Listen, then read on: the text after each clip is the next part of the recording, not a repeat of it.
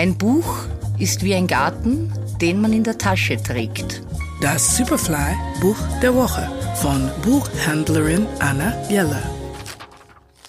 Lust auf einen sehr speziellen Roman?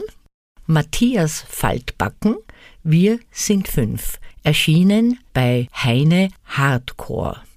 Dieser Roman führt einen am Anfang ein bisschen in die Irre, weil man etwas ganz anderes erwartet, als einem dann geboten wird. Das macht aber auch den speziellen Reiz aus.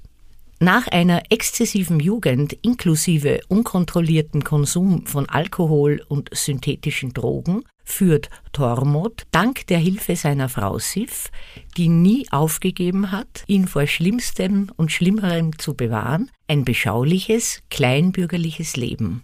Zwei Kinder und ein Hund namens Snuskens komplettieren die Idylle. Als Snuskens jedoch eines Tages verschwindet und Tormod um die Lücke zu füllen, ein nicht definierbares Wesen aus Ton erschafft, nimmt die Geschichte eine rasante und atemberaubende Wendung. Es ist eben eine Art Golem-Geschichte. Man kann jetzt den Text als die Geschichte vom Zauberlehrling lesen oder als Geschichte über Macht, Verzweiflung und Überheblichkeit.